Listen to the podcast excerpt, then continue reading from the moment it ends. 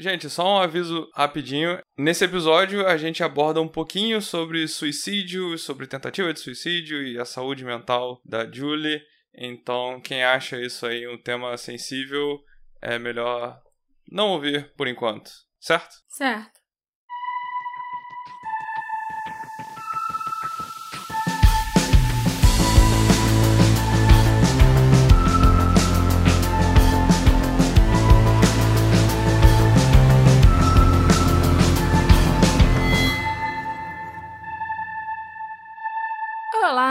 Ouvintes queridos! Tudo bem com vocês?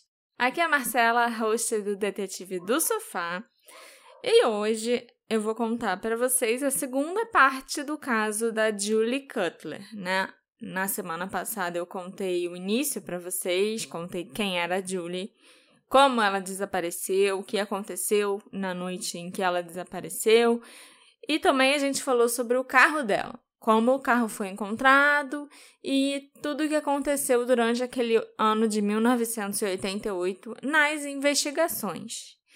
E agora a gente vai falar sobre outras coisas, né? Também relacionadas a esse caso. Eu vou dar mais detalhes para vocês sobre o que aconteceu nas investigações nos anos seguintes. E a gente também vai explorar algumas teorias. Para, para, para, para, para. Mas antes, Marcela, não esperava por essa, né? Não. Antes, Marcelo, eu quero lembrar aos nossos ouvintes que esse podcast conta com apoio de pessoas lindas, maravilhosas e cheirosas que têm os pets mais bonitos do mundo, que são os nossos apoiadores. É, são eles que propiciam que esse programa continue, que esse programa continue aí semanalmente, que dá um trabalhão. Então, se você quiser se tornar um apoiador e ouvir os episódios mais cedo, torne-se um apoiador. Vai lá na Aurelo, entre no nosso grupinho, que é muito legal, que você não vai se arrepender. Vai ouvir os episódios mais cedo. Quem tá no grupo ouve mais cedo ainda, porque geralmente eu termino de editar e já jogo lá. Então tem essa vantagem também. E aí, todos nós vamos ser felizes. Eu não me lembro de ter casado com o João Kleber, não. Graças a Deus.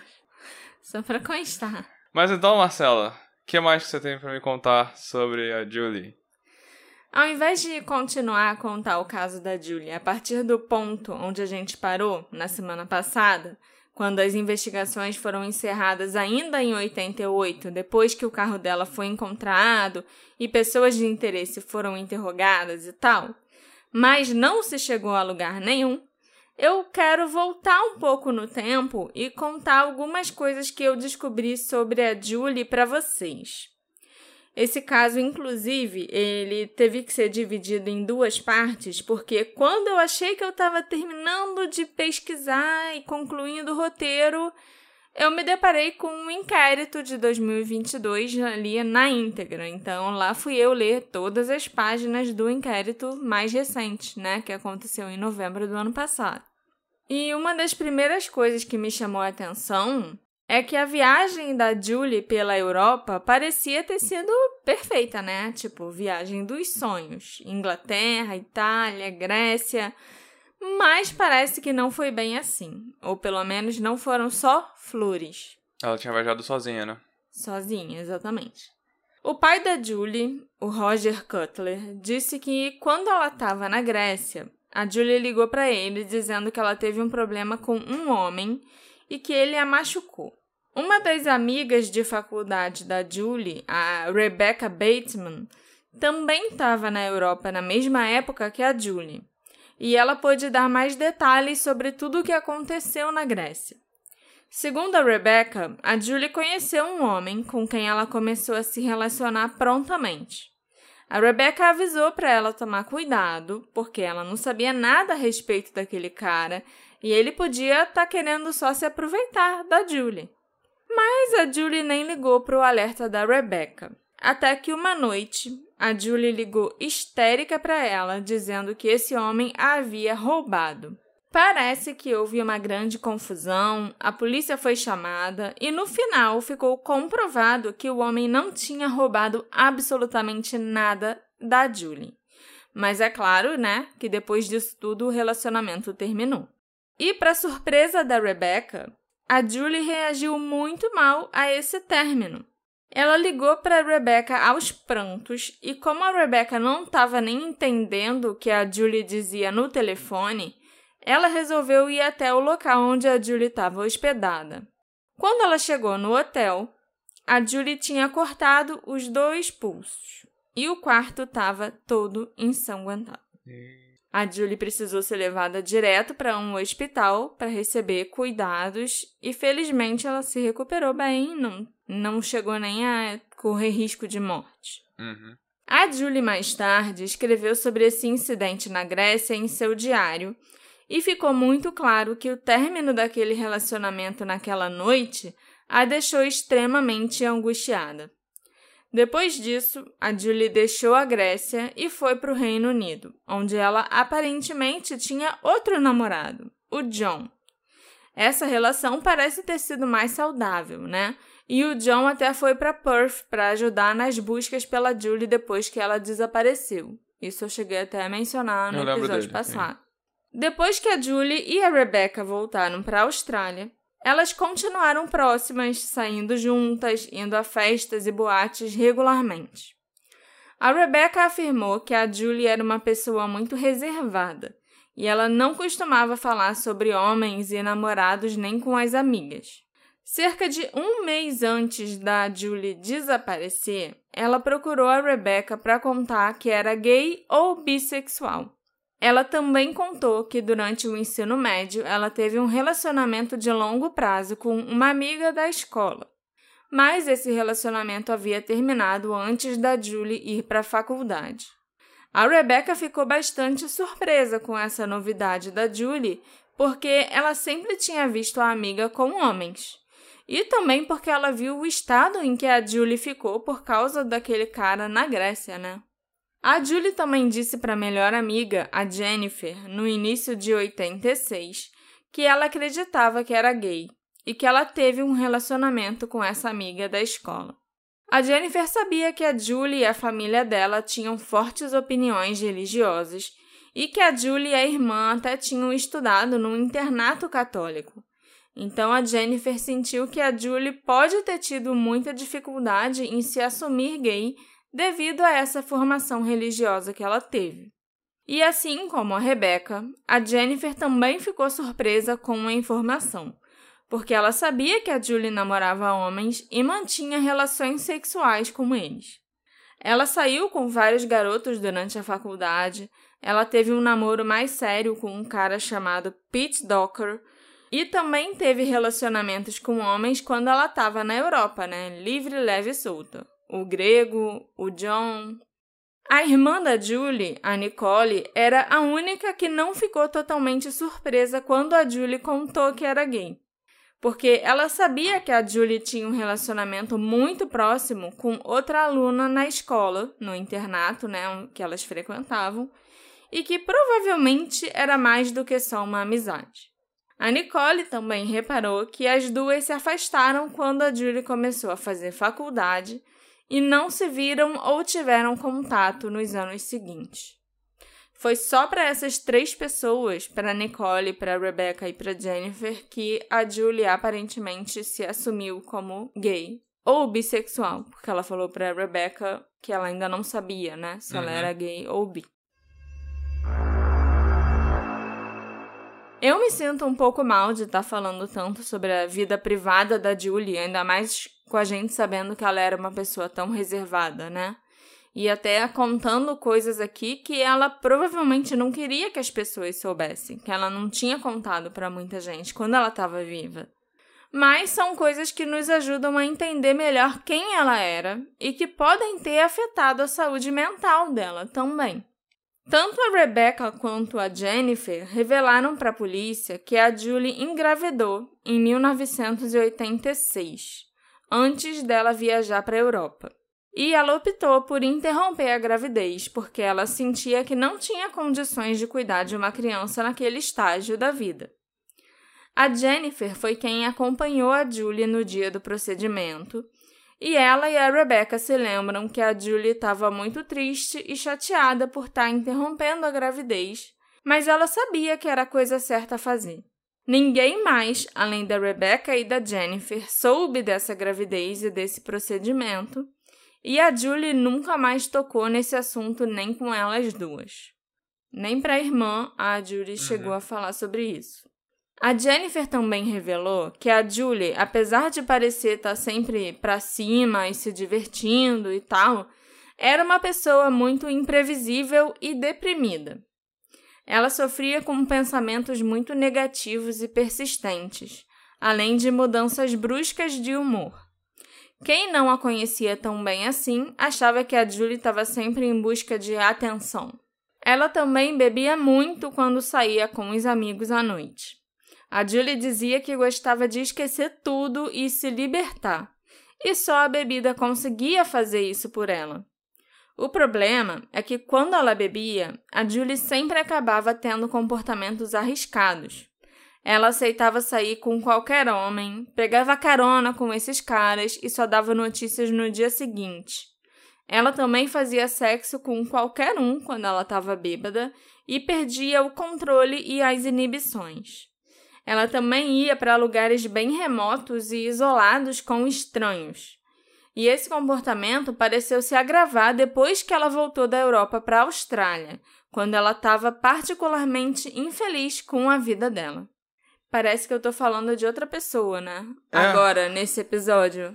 E não é a mesma pessoa de quem a gente falou no episódio passado. No episódio passado.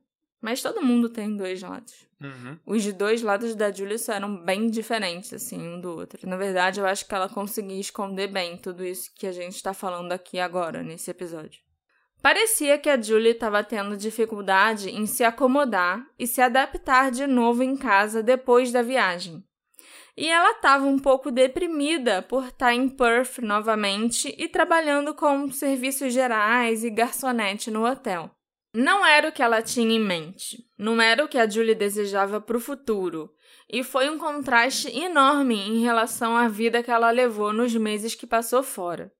As coisas ainda pioraram mais para Julie quando a melhor amiga dela, a Jennifer, foi viajar em março de 88. Foi pro Japão, né? Isso, foi a vez da Jennifer passar alguns meses fora. Embora as duas amigas nunca mais tenham se visto novamente, elas trocaram muitas cartas e cartões postais. E cerca de três semanas antes do desaparecimento da Julie, a Jennifer recebeu um cartão postal dela que tinha uma foto da Marilyn Monroe na frente. E no verso do cartão, a Julie escreveu: Gostaria de ser sugada da face da terra por uma deliciosa dose de câncer.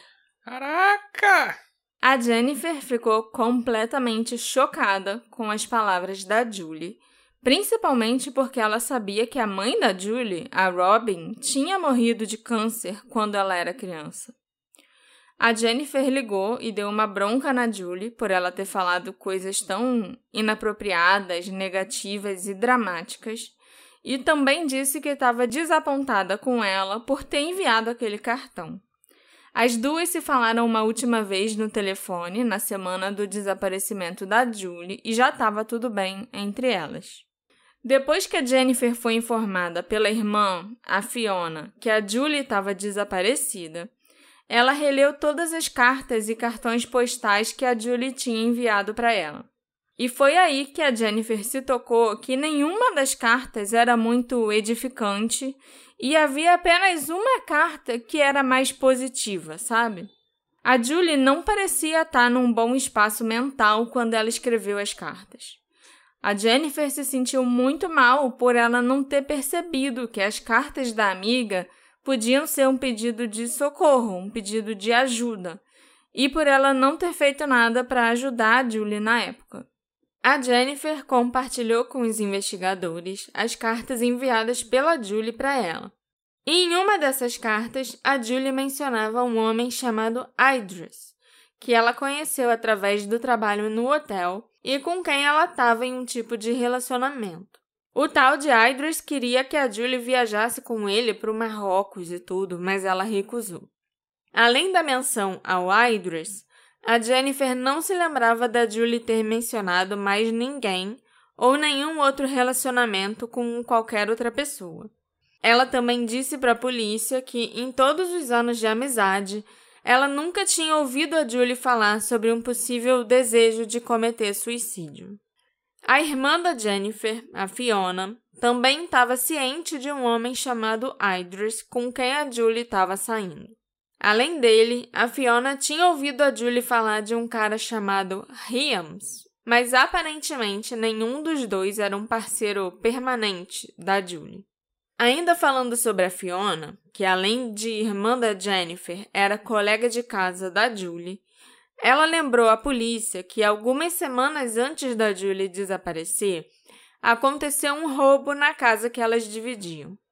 Ambas perderam alguns itens pessoais, incluindo o passaporte da Julie e alguns dos seus cartões, e algum dinheiro também foi roubado da casa. A polícia foi chamada, é claro, e a Fiona ficou muito surpresa na época ao saber pelos investigadores do roubo que a porta da frente havia sido deixada destrancada e foi por lá que o ladrão provavelmente entrou. A Fiona achou isso muito estranho, muito perturbador, porque ela e a Julie nem costumavam usar a porta da frente. Então, como ou por que aquela porta estava destrancada? foi concluído que aquele roubo foi um crime de oportunidade. Um ladrão encontrou uma casa destrancada e fez a festa. O que era estranho é que basicamente tudo o que foi roubado era da Julie, até o passaporte dela. Era como se ela fosse o alvo daquele roubo, segundo a Fiona. Mas não havia nada sobre o crime ou os itens levados que sugerisse para a polícia, pelo menos naquela época, que houvesse outro motivo além de um roubo comum. Claro que depois que a Julie desapareceu, o caso do roubo foi verificado pela polícia novamente. Mas não havia nada que sugerisse que o roubo tivesse ligado ao desaparecimento da Julie. A Fiona ainda deu mais uma informação importante para a polícia após o desaparecimento da Julie. Ela estava muito preocupada com um curso de idiomas que ela queria fazer na Milner International College of English, para se qualificar para o ensino de inglês como segunda língua, inglês para estrangeiros, né? Uhum. Aparentemente, a Julie foi informada que ela não poderia manter o seu emprego no hotel e estudar ao mesmo tempo, porque seria impossível conciliar os horários. E a Julie estava muito chateada porque ela não tinha como pagar pelo curso que ela queria tanto fazer, além de arcar com as despesas pessoais, né? Sem o trabalho dela no hotel. Esse curso que ela queria fazer era intensivo e a Julie teria que estudar lá no, nessa faculdade de segunda a sexta, das nove da manhã até as cinco da tarde. Se a Julie pegasse turnos da noite no trabalho do hotel, por exemplo, ela não ia ter tempo nem para dormir, quanto mais para se dedicar realmente ao curso. Esse curso duraria só um mês e a Julie chegou a procurar o pessoal do hotel para ver se ela conseguia tirar uma licença ou até férias. Mas ela era uma funcionária nova lá. Ela estava trabalhando há poucos meses, então esse pedido foi negado. A Valma Granite, que era a diretora do Milner College naquela época, conversou com a polícia sobre a situação da Julie na instituição. Ela disse que, de fato, a Julie tinha se matriculado num curso intensivo de inglês de um mês, mas ela desistiu pouco antes de começar. A Valma também contou que a Julie veio vê-la e elas conversaram sobre as circunstâncias da Julie e o curso intensivo em que ela se matriculou. A Julie estava muito triste, emotiva e até chorou bastante durante essa conversa. Ela mencionou que não tinha uma rede de apoio e que a mãe havia morrido há alguns anos.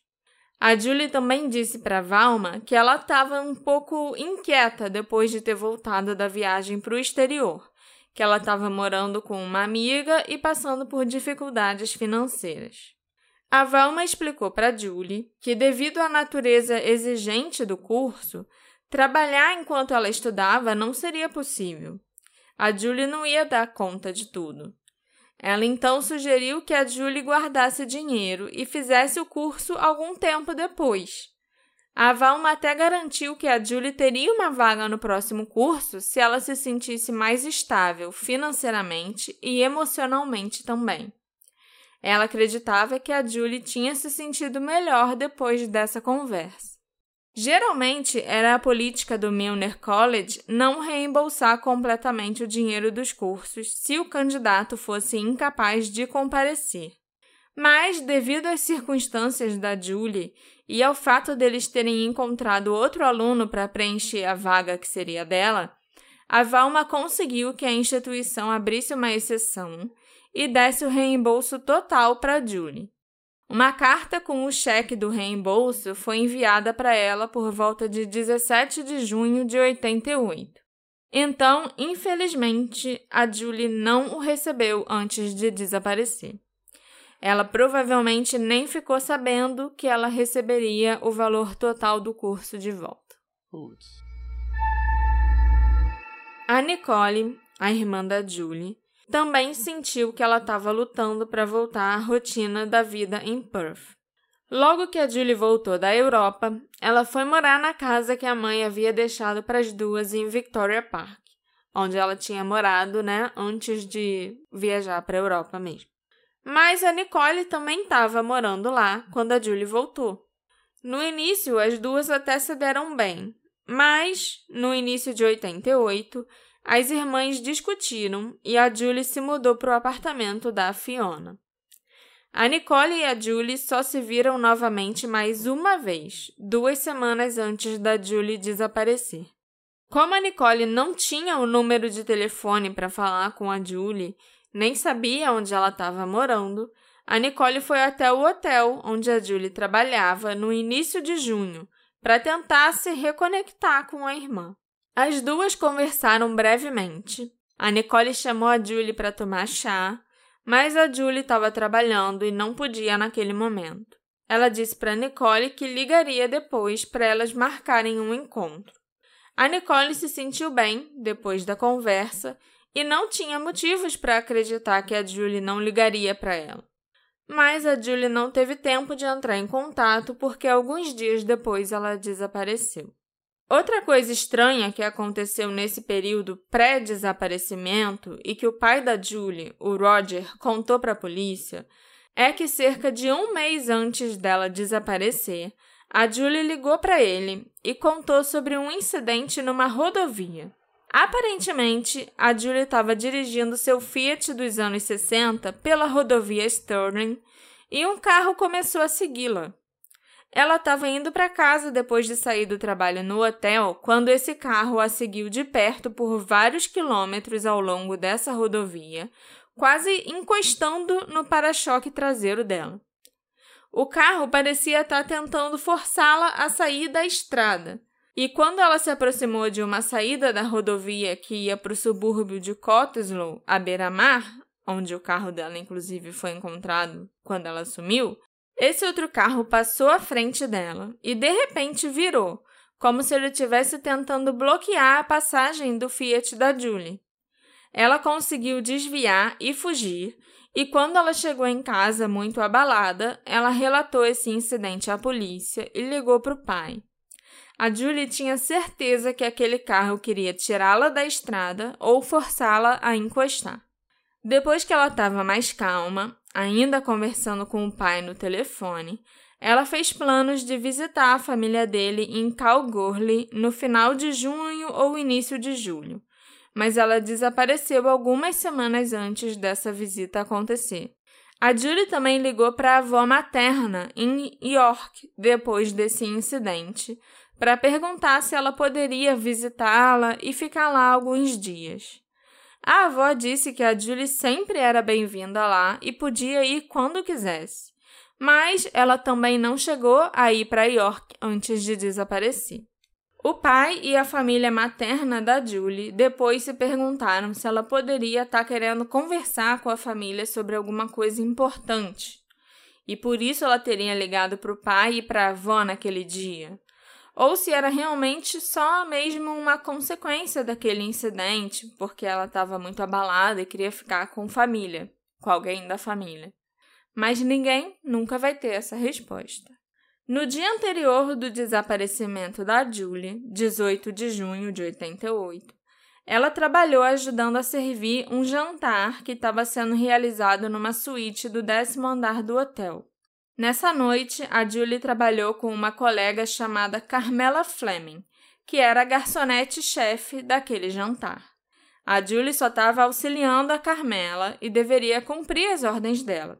Em seu interrogatório com a polícia após o desaparecimento da Julie, a Carmela lembrou que a Julie toda hora ficava abrindo as portas deslizantes para a varanda da suíte e saindo. Daquela varanda era possível ver o estacionamento do hotel quando se olhava diretamente para baixo.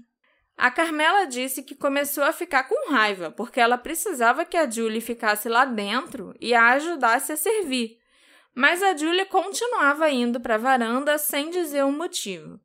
Em um dos momentos em que a Carmela foi lá fora pedir para Julie voltar ao trabalho, a Julie parecia angustiada e disse algo como: Eu só quero pular, só quero me matar.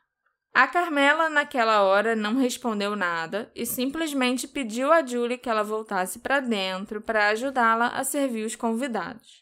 No final da noite, né, quando os convidados, as pessoas, finalmente tinham ido embora. O jantar tinha acabado e elas duas estavam limpando a suíte. A Carmela conseguiu uma oportunidade de conversar com a Julie. E a Julie disse para Carmela que havia terminado com um namorado e estava se perguntando se o carro dele estaria no estacionamento.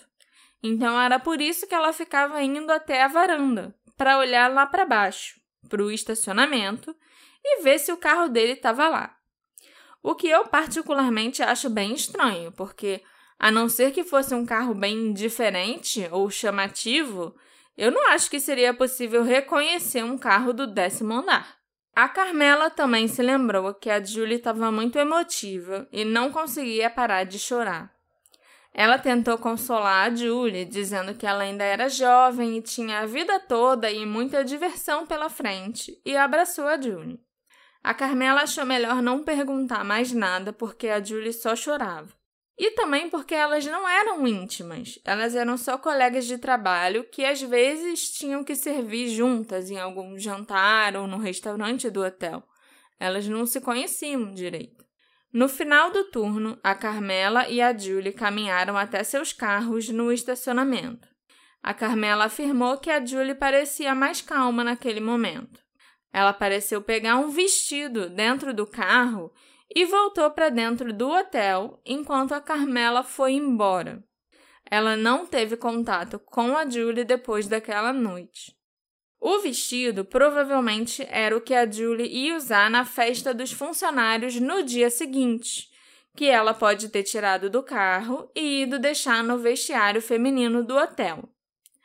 Mas é bem curioso que no dia 18, no sábado, ela já tivesse com um vestido no carro e já o tenha deixado lá para usar no dia seguinte, porque no domingo, dia 19 de manhã, ela falou para a tia no telefone que não tinha certeza se ia na festa. Foi a tia quem a incentivou a ir, e as duas ficaram conversando até sobre o que a Julie poderia usar no evento. Hey, você se interessa por crimes reais, serial killers, coisas macabras e tem um senso de humor um tanto quanto sórdido? Se sim, você não está sozinho. Se você precisa de um lugar recheado de pessoas como você, Venha conhecer o podcast Pátria Amada Criminal. Todas as semanas tentamos entender o pior da humanidade. Nesse processo a gente ri, chora, fica brava, fofoca, porque afinal de contas é assim que a gente fala quando está entre amigos. Suas novas melhores amigas trevosas estão aqui no Pátria Amada Criminal. Dez anos após o desaparecimento da Julie, os policiais receberam algumas informações sobre um curta-metragem dirigido por um homem chamado Peter Grant em 1986, chamado Nocturnes, que poderia ter relevância para o desaparecimento da Julie. Quê? O tal de Peter Grant havia estudado no Instituto de Tecnologia da Austrália Ocidental na mesma época em que a Julie estudou lá. E ele fez esse filme entre julho e setembro de 86, cerca de dois anos antes do desaparecimento dela. Ah, Marcela, então por que a gente vai perder tempo falando desse filme? Porque o filme era sobre um homem e uma mulher que decidem cometer suicídio. A mulher comete suicídio numa banheira e o homem comete suicídio dirigindo seu veículo de um quebra-mar para dentro do oceano à noite. O filme em si não deixa claro que era o quebra-mar da praia de Cottesloe, embora seja de fato onde a cena foi filmada, e o que estava escrito no roteiro. Foi onde o carro dela sumiu. O ator principal desse filme era um rapaz chamado Pete Docker. Você já ouviu esse nome no início desse episódio, quando eu mencionei alguns namorados que a Julie teve. Na época em que Nocturnes foi filmado, o Pete Docker e a Julie estavam em um relacionamento. E o Docker era quem fazia o papel do homem que dirige o carro do quebra-mar para dentro do oceano. Embora ele não tenha filmado essa cena de verdade por razões óbvias, né? Era só um curta-metragem de faculdade, gente. Não tinha um orçamento do Velozes e Furiosos que os carros vão até para o espaço agora, se precisar. então, em novembro de 1998, dois policiais envolvidos na reinvestigação do caso da Julie, o detetive Selby e o policial Kinsella, foram ao endereço do diretor desse filme, o Peter Grant, para falar com ele sobre o filme e a Julie. O Grant disse à polícia que ele achou engraçado quando ouviu alguns anos depois que um carro tinha sido encontrado no oceano perto do quebra-mar da praia de Cottesloe, mas não pensou muito sobre isso. Ele aparentemente não se tocou que era o veículo da Julie Cutler e não ficou sabendo nem na época que a Julie era uma pessoa desaparecida. Então, não ocorreu ao Peter Grant entrar em contato com a polícia na época e avisá-los sobre o filme e a semelhança com o que ocorreu em 88. O Peter Grant disse à polícia que ele conhecia a Julie por meio da sua associação com o Peter Docker, o ator principal do filme. Mas ele não a conhecia muito bem e ela não desempenhou nenhum papel no curta-metragem. O filme foi exibido na faculdade em algumas ocasiões e também no Festival de Fremantle em 87 antes do desaparecimento da Julie. Para a polícia, parecia uma coincidência muito grande que o carro dela fosse encontrado em tais circunstâncias, depois de ter uma conexão, mesmo que tênue, com o filme feito apenas dois anos antes. O Peter Grant morava em Cottesloe na época do desaparecimento da Julie. E naquela época havia uma sugestão de que ela poderia ter ido visitar alguém em Cottesloe depois de deixar a festa da equipe do hotel. Se, eu não sei se vocês lembram, mas ela quando ela estava indo para o estacionamento com a Connie, depois de sair da festa, ela falou: Ah, eu vou encontrar alguém agora, mas é segredo, e não falou quem era a pessoa. Lembro, lembro mas não existe nenhuma evidência que sugira que o Peter Grant esperava ver ou de fato viu a Julie naquela noite. Peter Grant era o diretor o ou diretor. Ah, tá. No final das contas, nenhuma nova pista surgiu dessa linha de investigação, e a polícia não conseguiu estabelecer uma forte ligação entre o filme e o desaparecimento da Julie, embora tivesse claro que havia algumas conexões entre a Julie, a praia e o quebra-mar de Cottesloe. O primeiro progresso real nas investigações do desaparecimento da Julie aconteceu no primeiro aniversário do caso, em 89, quando os donos de uma loja de kebab estavam assistindo o telejornal e viram que a polícia estava pedindo novamente que qualquer um com informações sobre a Julie os contatasse. Lorraine e Roger Palmer eram os donos dessa loja de kebab no Centerways Arcade, um fliperama que ficava localizado a aproximadamente 400 metros a pé do Parmelia Hilton Hotel, onde a Julie trabalhava. Depois de verem a matéria no telejornal, onde a Julia aparecia numa imagem vestida com o uniforme de trabalho dela do hotel, o Roger Palmer contatou a polícia. Ele e sua esposa Lorraine haviam encontrado uma sacola plástica contendo um uniforme semelhante ao da Julie um ano antes. Eles ainda tinham a blusa do uniforme guardada, porque na época em que a sacola apareceu, eles reconheceram que parecia a blusa de uniforme daquele hotel. Também havia um par de meias pretas na sacola, mas isso eles acabaram jogando fora. Eles guardaram só a blusa nos achados e perdidos, porque eles imaginaram que um funcionário apareceria para procurá-la. Mas isso não aconteceu. O tempo passou e eles acabaram até esquecendo daquele uniforme e a blusa ficou um ano guardada. Eles só lembraram dela e pensaram que poderia ser da Julie quando viram a matéria. A polícia levou a blusa para análise e confirmou que era o tamanho que a Julie usava e que era sim parte do uniforme do hotel. Inclusive, as blusas eram fabricadas especialmente para o hotel, então só podia ser de uma funcionária de lá.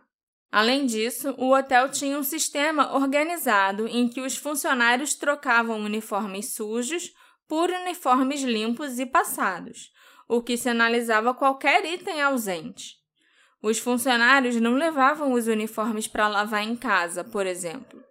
A blusa nunca passou por testes forenses, mas ela é do tamanho que a Julie usava e corresponde ao período do desaparecimento dela.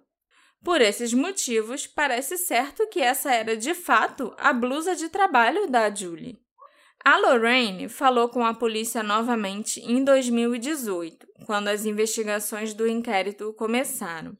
E ela disse para os investigadores que em algum momento de 88 ela estava varrendo a loja de kebab depois que a loja fechou e notou uma sacola plástica branca embaixo de uma das mesas.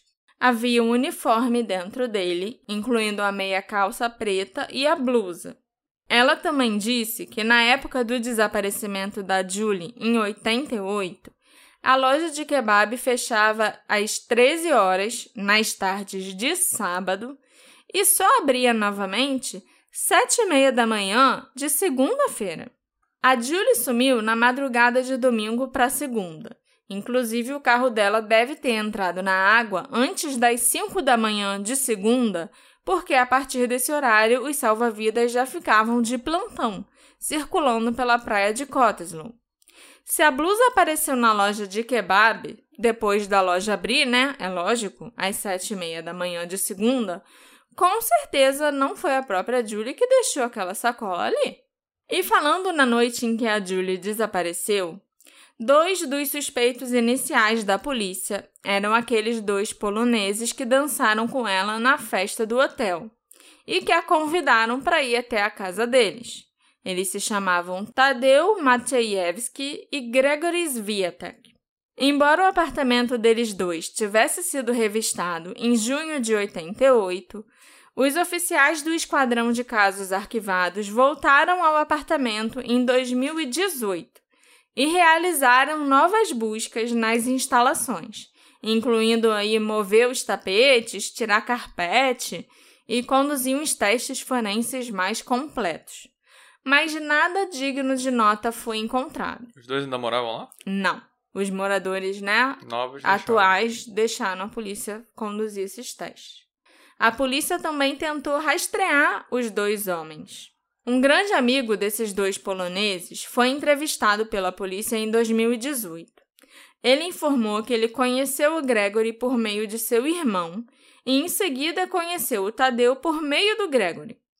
Ele se tornou um bom amigo do Tadeu e afirmou que o Tadeu falava inglês, polonês e alemão, e ele havia migrado da Alemanha para a Austrália. Esse amigo sabia que os dois homens trabalhavam no Hilton, no mesmo hotel que a Julie, e que ambos gostavam de socializar. Eles nunca mencionaram nada sobre qualquer envolvimento no desaparecimento da Julie, mas o Tadeu disse que a polícia os interrogou porque eles estavam dançando com ela na noite anterior ao desaparecimento. O Tadeu até disse que ele tentou dar uns pegas na Julie depois de dançar com ela, mas ela não quis, então ele desistiu. Esse amigo disse que o Tadeu, anos depois, tinha cismado que ele estava sendo seguido e que havia pessoas o observando.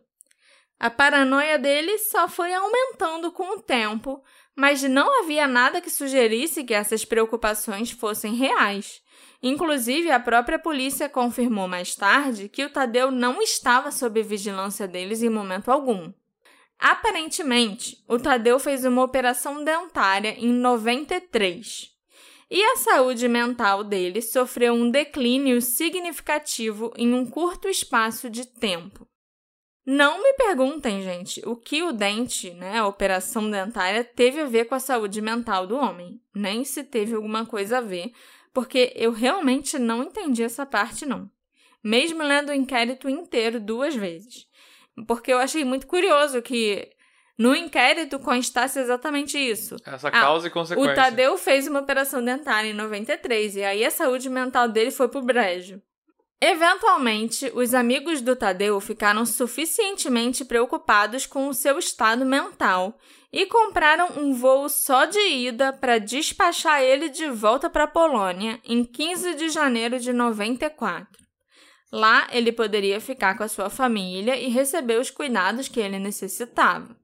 O inquérito policial estabeleceu que o Tadeu não havia retornado à Austrália desde então e ele não pôde ser encontrado para ser interrogado novamente sobre o desaparecimento da Julie. Já o Gregory ainda morava na Austrália Ocidental, então ele foi interrogado novamente.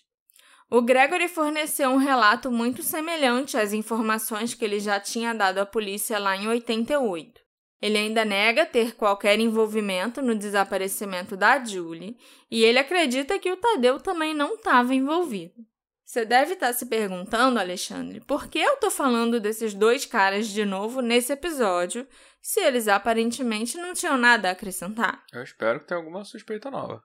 Nos anos após o desaparecimento da Julie, vários dos parentes dela receberam ligações estranhas de um homem não identificado com sotaque europeu, provavelmente um sotaque alemão, que perguntava sobre o desaparecimento da Julie e sugeria que ele tinha informações, embora nenhuma informação específica tenha sido fornecida. A Nicole, a irmã da Julie, recebeu uma dessas ligações em dezembro de 93, assim como a sua tia materna. Mas o homem que ligou acabou desligando rápido em ambas as ocasiões após um curto período de tempo na linha falando com elas. 93 foi o ano da cirurgia. Dezembro de 93. É. Exatamente. É o ano da, do tratamento dentário que te deixa mal. Exatamente. Uma das meia-irmãs da Julie e da Nicole, a Rachel, também atendeu uma dessas ligações na casa da família em Calgary, em uma data desconhecida, né? Ela não lembra quando isso aconteceu. E o homem pediu para falar com o pai da Julie.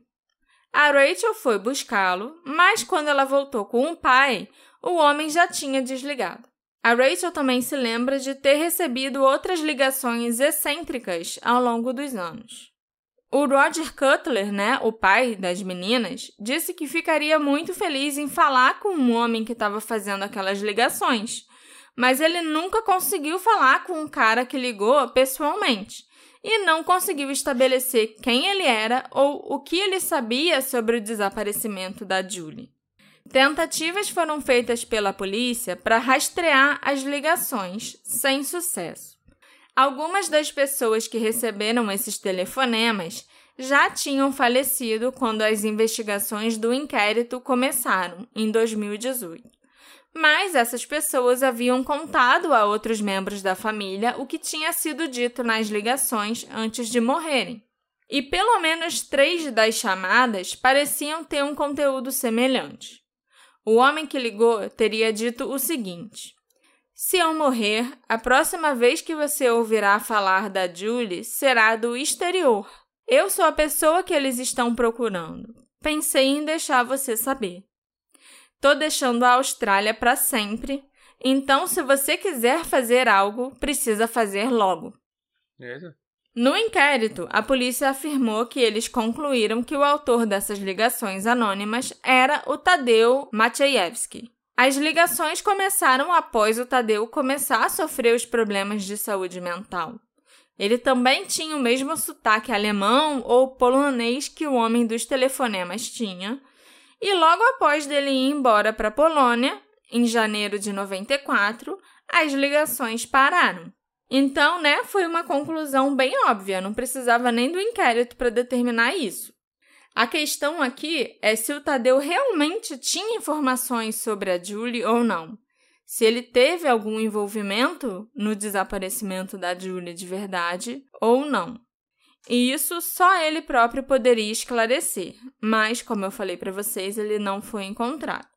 E a gente também não pode sair dando muita credibilidade para o que o Tadeu estava falando, porque ele estava com Mal. sérios problemas de saúde mental, Uhum. aparentemente. Eu fico me perguntando se o que causou esse problema poderia ter sido algo que ele fez com a Julie. Tipo, a culpa, o, Ou a algo agravado. paranoia. Eu fico me perguntando, na verdade, o que foi que ele fez no dentista. Brincadeira. Lógico, Mas, eu também. assim, é pra ficar longe, né? Mas será que foi agravado? Será que foi o. Anestesia? Não, é, lá. será que foi tipo o que culminou? Foi só o estopim pra uma crise Sim. que já tava vindo? Sei lá. É. Houve outro telefonema relevante, recebido muito antes desses telefonemas estranhos feitos pelo Tadeu. Uma mulher chamada Jacqueline Hunter, que era cuidadora da avó paterna da Julie, atendeu uma ligação incomum poucos dias depois do carro da Julie ter sido encontrado. A Jacqueline estava na sala com a senhorinha quando o telefone tocou e ela foi atender. Do outro lado da linha, uma mulher desconhecida afirmou que morava numa casa na estrada de acesso à praia de Cottesloe. E ela também disse que, na noite do desaparecimento da Julie, ela ouviu uma mulher gritando. Mas antes que a Jacqueline pudesse obter qualquer detalhe dessa interlocutora, a avó da Julie pegou o telefone e teve uma breve conversa com a mulher antes de ficar chateada e desligar. Mais tarde, a Jacqueline contou para o Roger Cutler, o pai da Julie, sobre a ligação, mas a tal mulher misteriosa nunca mais ligou novamente. A última grande descoberta desse caso aconteceu em 96 e foi feita por um homem chamado Calverley Stewart, que trabalhava no Departamento de Proteção Ambiental. Ele era muito consciente sobre proteger o meio ambiente e costumava recolher lixo ao caminhar na praia. Num sábado, 19 de outubro de 96, o Calverley estava caminhando pela orla da praia de Cottesloe quando ele notou uma sacola plástica numa área de matagal. Ele se abaixou para recolher aquela sacola para jogar fora, né? E notou alguns objetos saindo da areia. Eles estavam meio que enterrados ali na areia, mas dava para ver uma parte dos objetos, entendeu? Uhum. Esses itens estavam desgastados e consistiam em uma agenda do ano de 1988, uma bolsa feminina, uma carteira feminina, uma lixa de unha, metade de uma caneta quebrada com o nome de um bar local e um talão de cheques do banco Westpac. O Calverley recolheu os itens e os levou para o seu carro. No dia seguinte, ele escreveu uma carta para o jornal da comunidade local, falando que ele tinha encontrado aquelas coisas.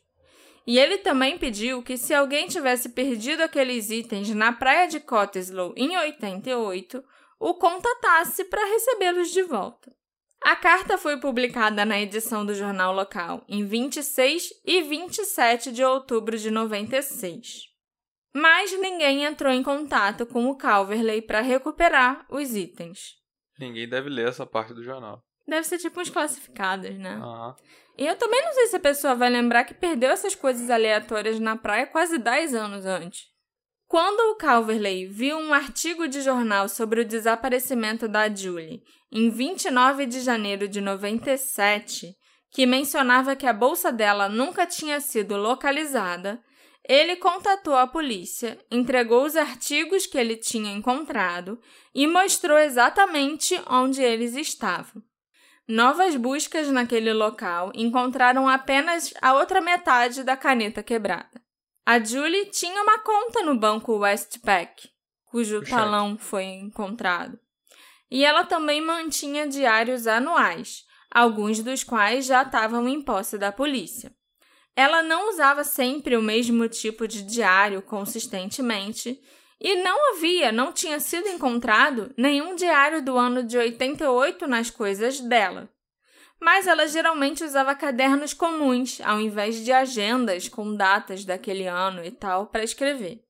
A irmã da Julia, Nicole, e uma tia delas foram chamadas para tentar identificar, para verificar se aqueles itens pertenciam a Julie, mas elas não tinham certeza. Nem a bolsa?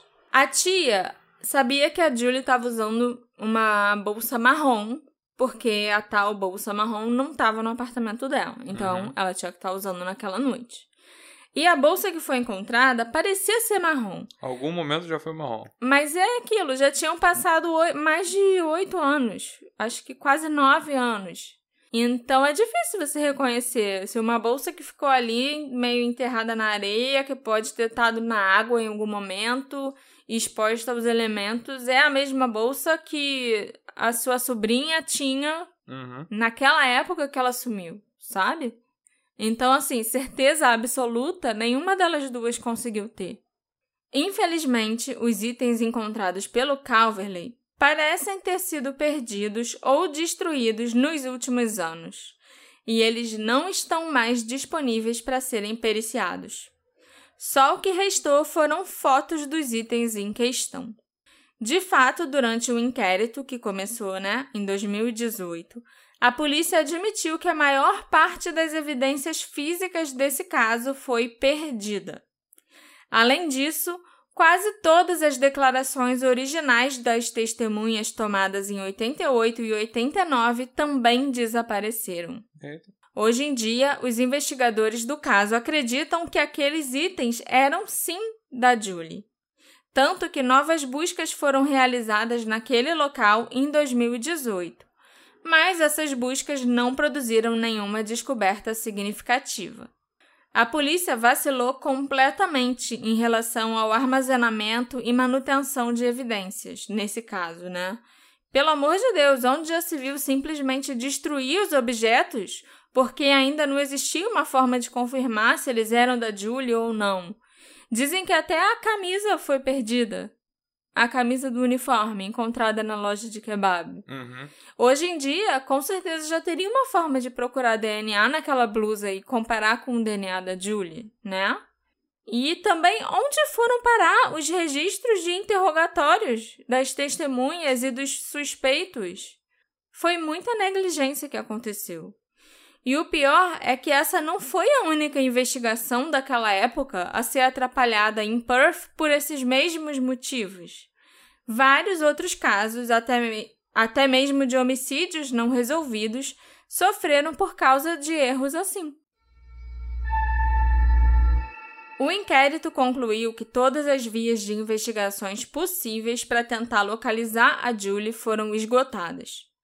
A opinião dos investigadores era que não havia nenhuma dúvida de que a Julie já estava morta. Quanto à forma como ela morreu, restam dois cenários possíveis.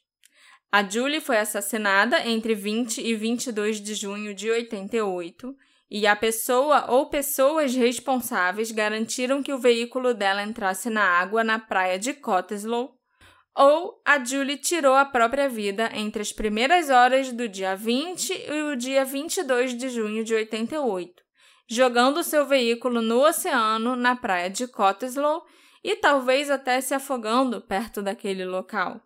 Muito provavelmente se afogando, né? Uhum. naquele local. O que foi completamente excluído no inquérito é que tenha sido um acidente. Que o carro dela tenha ido parar na água por acidente, entendeu? E que, ah, ela também nunca foi encontrada porque, sei lá, o corpo foi embora. Azar. É, foi azar, entendeu? Um acidente é algo que está completamente descartado nesse caso. Existe uma série de fatores que apontam para uma pessoa ou pessoas envolvidas na morte da Julie. Toda a família e os amigos dela expressaram a opinião de que ela não teria tirado a própria vida deliberadamente.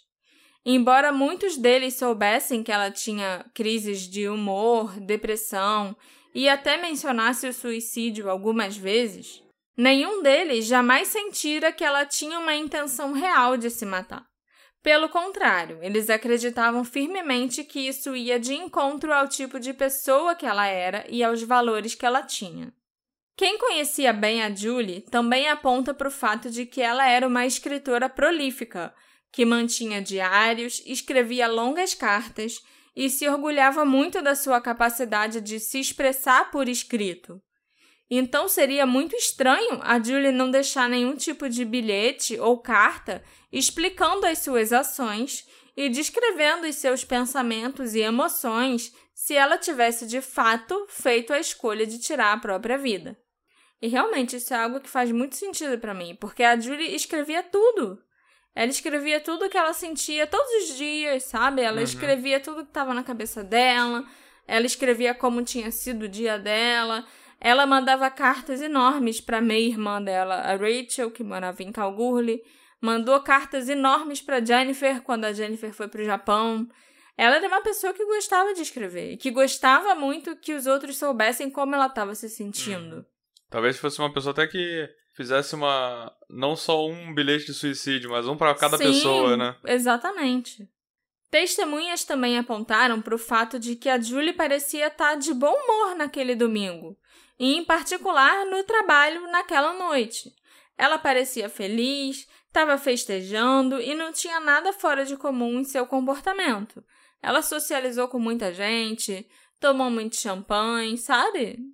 No momento em que a Julie deixou a festa do hotel, ela ainda parecia estar num bom estado de espírito. E ela falou com a Connie, a colega de trabalho com quem ela passou a maior parte do tempo na festa, sobre ir encontrar alguém ainda naquela noite. As duas taças de champanhe do hotel que foram encontradas no porta-luvas do carro da Julie também sugerem essa possibilidade, né? De que ela realmente ia encontrar ou encontrou alguém depois da festa. Porque isso era uma das coisas que eu achei mais estranhas quando o carro foi encontrado. A Julie tinha levado com ela, em algum momento, duas taças de champanhe e uma toalha do hotel, onde ela enrolou as taças. Uhum. E estava no porta-luva do carro dela, então porque ela ainda pretendia usar, certo? Uhum. Ninguém jamais se apresentou para indicar que tinha planos de se encontrar com a Julie naquela noite depois da festa e que ela não apareceu. Ou então, ah, sim, eu encontrei a Julie e eu fui a última pessoa a ver a Julie com vida depois daquela festa no hotel. Ainda houve também aquele telefonema de 88, poucos dias após o carro da Julie ser encontrado, que foi atendido pela Jacqueline na casa da avó da Julie. O telefonema sugeria que alguém que morava perto da praia de Cottesloe ouviu uma mulher gritando na noite em que a Julie sumiu. Não há mais detalhes disponíveis, mas levanta sim a possibilidade que a Julie pode ter sido vítima de um crime naquela área no dia em questão. Nós também não podemos esquecer dos telefonemas anônimos recebidos pelos familiares da Julie entre 15 de dezembro de 93 e 3 de janeiro de 93 todos feitos por um homem com sotaque europeu e fazendo referência a Julie e alguma sugestão de que ele estava envolvido no desaparecimento dela. O Tadeu Maciejewski, o provável autor dessas ligações, foi considerado um suspeito pela polícia já na época do desaparecimento da Julie e também nas investigações posteriores. Infelizmente, o Tadeu não foi encontrado de 2018 para cá, e a gente também não pode esquecer que existem evidências bem consistentes que o Tadeu tinha alguns problemas de saúde mental na época. Pode ser que ele não soubesse o que ele estava falando. Ele pode ter dado uma de, de Charles, no caso do Kent Highholt. Ah, sim. Mokhtar, aquele homem casado com quem a Julie estava saindo e que eu mencionei na primeira parte desse caso, no episódio anterior, foi interrogado novamente muitos anos depois, em outubro de 2018. Nessa época, ele estava morando na Malásia, então quem o interrogou foram os oficiais da Polícia Real da Malásia, a pedido do Esquadrão de Casos Arquivados da Austrália. Nesse interrogatório, o Mokhtar forneceu muito pouca informação, além de indicar que ele se encontrou com a Julie três ou quatro vezes para jantar. Depois disso, o Mokhtar conversou duas vezes por telefone com o detetive Hamilton, em 4 de dezembro de 2018 e 9 de janeiro de 2019. Durante essas duas conversas, o Mokhtar admitiu pela primeira vez que ele tinha sim um relacionamento sexual com a Julie. Ele confirmou que fez sexo com ela em três ou quatro ocasiões e também disse que a Julie sabia que ele era casado na época e não se importava. O Mokhtar também admitiu pela primeira vez que ele tinha estado na festa dos funcionários no hotel Parmelia Hilton a convite da Julie, na noite em que ela sumiu. Ok. Ele foi na festa, né, segundo o testemunho dele próprio, e ficou lá por cerca de duas horas. Ele afirmou também que depois foi embora e não fez nenhum plano de encontrar a Julie mais tarde.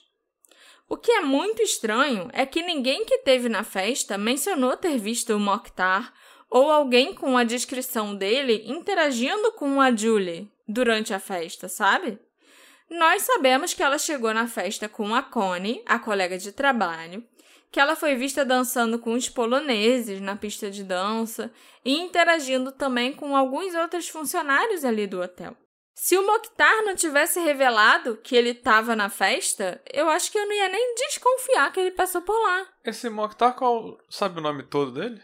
Porque você falou de um tal de Idris, que ela tava Sim. namorando. Quando, enquanto você tava falando desse tal de Idris, Idris, eu pensei nesse podia ser um nome desse cara. Sim. Que tinha só um nome meio exótico. Aham.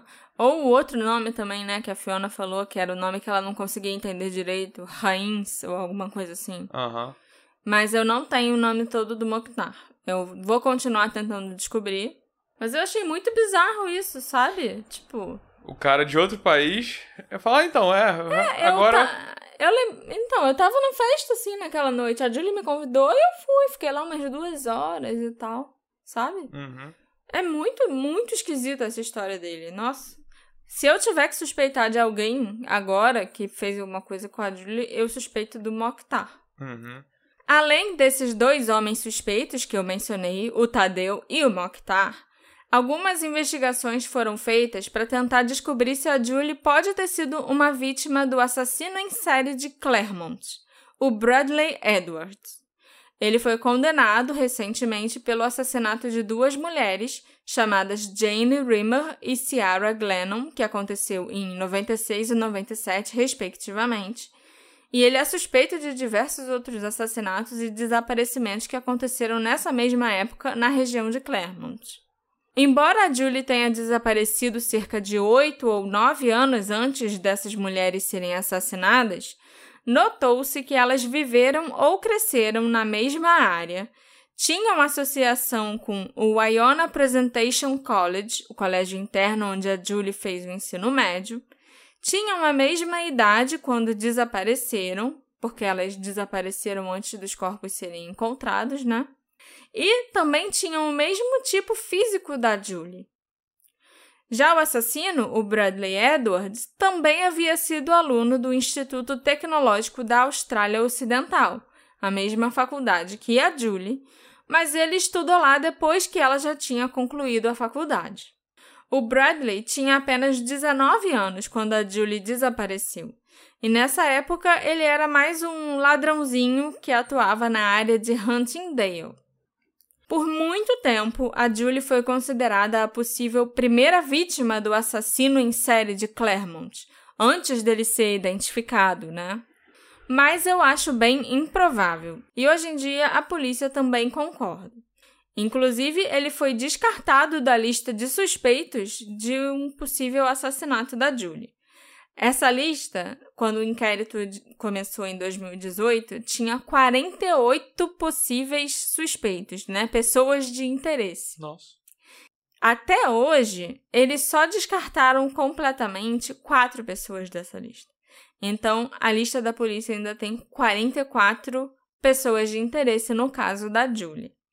Não faço a menor ideia de quem são essas pessoas, além, né, das pessoas que a gente citou ao longo desses dois episódios, Uhum. que são os mais óbvios. Mas 44 é muita coisa.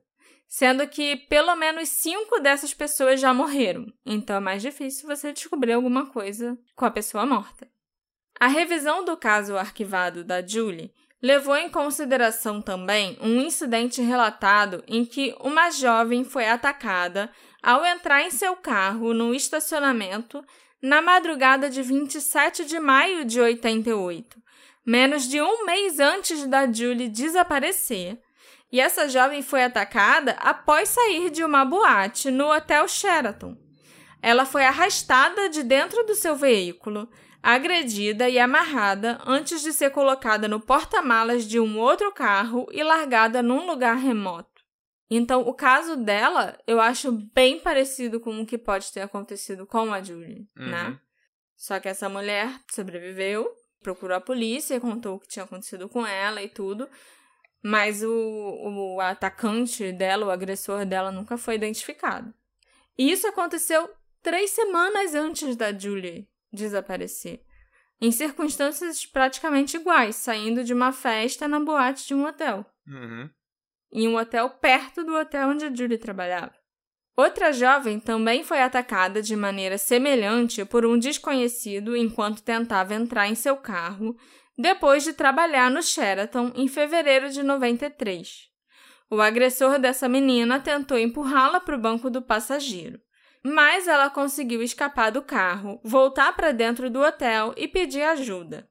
As semelhanças com a Julie saindo de uma festa na boate do Hotel Hilton que ela trabalhava em junho de 88, lógico, foram notadas nesses dois casos, principalmente no primeiro. Mas não há outro vínculo estabelecido entre esses eventos e os agressores das duas mulheres nunca foram identificados. Eu achei uma notícia que saiu no jornal da época, inclusive, sobre esse primeiro caso, que aconteceu três semanas antes do desaparecimento da Julie. Eles nunca revelaram qual era o nome verdadeiro dessa mulher, né? Ela só ficou sendo chamada de Dorothy na reportagem. Agora, entrando na possibilidade da Julie ter cometido suicídio, na família dela há um histórico familiar de casos de suicídio, um dos quais antecedeu o desaparecimento da Julie e era algo que poderia ter impactado a Julie enquanto ela crescia. É claro que isso não significa que ela seguiria o mesmo caminho desse membro da família, mas ela pode ter considerado essa opção quando estava se sentindo muito deprimida, angustiada e infeliz. A Julie também era uma pessoa que experimentou um trauma muito forte quando criança, como resultado da morte prematura da mãe e do novo casamento do pai, quando ela ganhou uma madrasta malvada de quem ela não gostava. A Julie então se tornou uma adulta um pouco perturbada, com mudanças bruscas de humor e que sempre reagia dramaticamente em momentos de crises pessoais. Ela havia falado sobre suicídio com alguns amigos e ela também já tinha aparentemente tentado cometer esse ato na Grécia após o rompimento de um relacionamento. Quem teve acesso aos diários da Julie durante o inquérito afirma que eles refletem as evidências de testemunhas sobre a tendência da Julie ao drama, sobre a sua profunda tristeza pela perda da mãe, os seus sentimentos conflitantes sobre a sua infância e alguma desesperança sobre o caminho que a vida dela estava tomando. Ela parece ter reconhecido em seus diários que ela tinha a tendência de escolher correr riscos em termos de encontros sexuais, em parte para preencher um vazio que ela tinha na vida. A correspondência da Julie com a Jennifer Marr nos meses que antecederam seu desaparecimento também refletem um estado de espírito perturbado. Além disso, há evidências da Valma, a diretora do curso que a Julie queria fazer, e da Carmela, a chefe das garçonetes com quem a Julie trabalhou no sábado, que viram a Julie num estado muito angustiado e muito emocional não muito antes do desaparecimento dela. O estado mental da Julie parecia estar bastante frágil, muito pouco tempo antes dela ser vista pela última vez. E ela usou palavras na conversa com a Carmela que sugeriam que ela tinha pelo menos pensamentos fugazes de suicídio. Obviamente, o seu estado de espírito havia melhorado quando ela falou com a tia no telefone e com outras pessoas no dia seguinte, no domingo. e ela parecia bastante bem e bastante feliz na festa do trabalho. Mas ela havia bebido, né, bastante champanhe. E o álcool, ele, claro, pode trazer uma desinibição e uma sensação de euforia, de felicidade e tudo, mas ele também pode levar a pensamentos de automutilação e suicídio em pessoas que estão passando já por momentos difíceis. Outro fator significativo que pode apontar para essa hipótese é o fato do carro da Julie ter sido encontrado na praia de Cottesloe, um lugar que pode ter sido especial para ela. A Julie gravou as iniciais dela nas rochas do quebra-mar da praia e em seu diário do ano de 1987, ela escreveu que quando ela morresse, ela desejava voar pelos oceanos, voar alto como uma gaivota. Mas aí, né, é um desejo que a pessoa tem de tipo, ah, quando eu morrer eu quero ir pro paraíso, quando eu morrer eu quero virar uma gaivota, quando eu morrer eu quero virar um fantasma, assombrar as pessoas e assistir o meu próprio funeral. Eu okay. não acho que isso necessariamente tem a ver com uma ideia de suicídio. É só uma reflexão de o que será que nos espera após a morte, a morte é. entendeu? Há também a estranha coincidência do enredo daquele filme estudantil chamado Nocturnes, e as conexões entre a Julie e o filme. Embora não haja nenhuma prova de que ela definitivamente soubesse que esse filme existia ou que ela o tivesse assistido. E por fim, não há nada sobre a descoberta do carro que descarte a possibilidade de que a Julie o estivesse dirigindo e que ela estivesse sozinha no carro no momento em que o carro entrou na água. O que você acha que aconteceu com a Julie Cutler, Alexandre? Eu acho que muitas coisas, muitas coisas, muitas coisas apontam para um suicídio. Só que ao mesmo tempo eu tenho uma dificuldade de aceitar que o corpo dela nunca apareceu. Sim, eu também. Isso para mim é muito esquisito. Sei lá, eu, eu acho que alguma coisa aconteceu e agora, até sabendo que tem 44 suspeitos. 44 suspeitos. Eu acho que pode estar tá aí no meio, sabe? Uhum. Apesar de ter muita indicação que aconteceu um suicídio. Para mim, o que pesa contra né, a teoria de que foi um suicídio é realmente o fato de ela não ter deixado nada, nenhum bilhete. Uhum. E ela parece ser uma pessoa que gosta muito de escrever, gostava muito de escrever, tipo eu. Entende? E não passa pela minha cabeça que ela não tenha deixado uma carta, alguma coisa para os familiares dela, para os amigos mais próximos dela. Se ela gostava tanto assim de escrever, ela teria deixado alguma coisa, ela teria dado alguma explicação se ela tivesse resolvido fazer isso. Uhum. E o fato dela não ter deixado nada, para mim, é um forte indício que não, ela não desapareceu porque ela quis. Ela não morreu porque ela quis terminar a própria vida. Eu acho que alguém que ela encontrou aquela noite, com quem ela pretendia usar aquelas duas taças de champanhe, foi o responsável pelo que quer que tenha acontecido com ela. Não é possível chegar a uma conclusão sobre a causa da morte da Julie ou o modo da morte com base nas evidências que a gente possui. Se a Julie decidiu tirar a própria vida, eu acho que é bem provável que ela tenha morrido afogada na praia de Cottesloe. Se, por outro lado, a Julie foi vítima de um homicídio, aí existem várias opções sobre o que pode ter causado a morte dela, né? Sendo o afogamento apenas uma dessas possibilidades. A família e os amigos da Julie já passaram mais de 30 anos se perguntando o que aconteceu com ela e esperando que alguém se apresente para fornecer informações à polícia que investiga o seu desaparecimento desde junho de 88. A investigação do caso da Julie continua aberta, sujeita a qualquer nova informação que surja. No entanto, dependendo de como a Julie morreu, porque uma certeza que esse inquérito estabeleceu é que a Julie está morta, é possível que essas respostas nunca apareçam.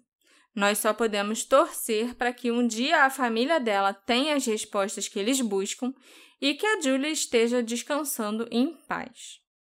Esses episódios sobre a Julie Cutler foram feitos graças à contribuição da nossa querida apoiadora, Jaqueline Félix.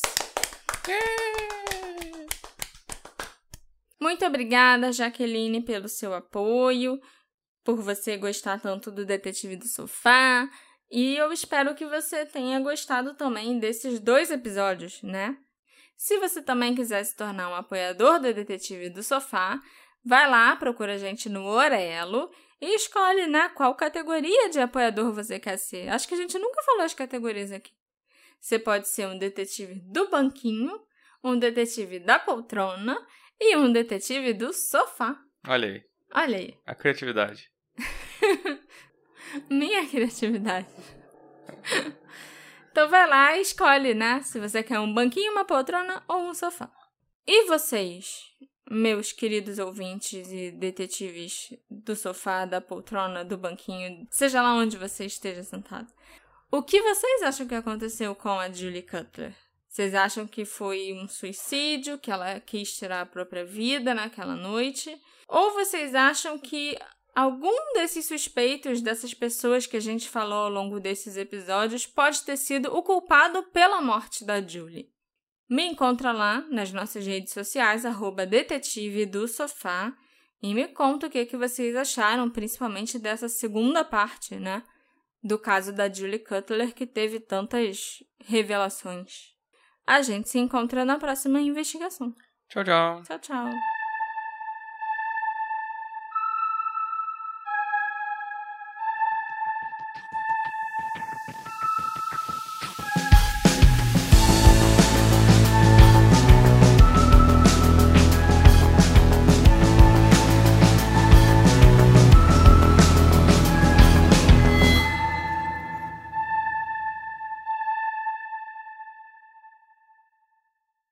Hey, você se interessa por crimes reais, serial killers, coisas macabras e tem um senso de humor um tanto quanto sórdido? Se sim, você não está sozinho. Se você precisa de um lugar recheado de pessoas como você, venha conhecer o podcast Pátria Amada Criminal. Todas as semanas tentamos entender o pior da humanidade. Nesse processo, a gente ri, chora, fica brava, fofoca, porque afinal de contas é assim que a gente fala quando está entre amigos. Suas novas melhores amigas trevosas estão aqui no Pátria Amada Criminal.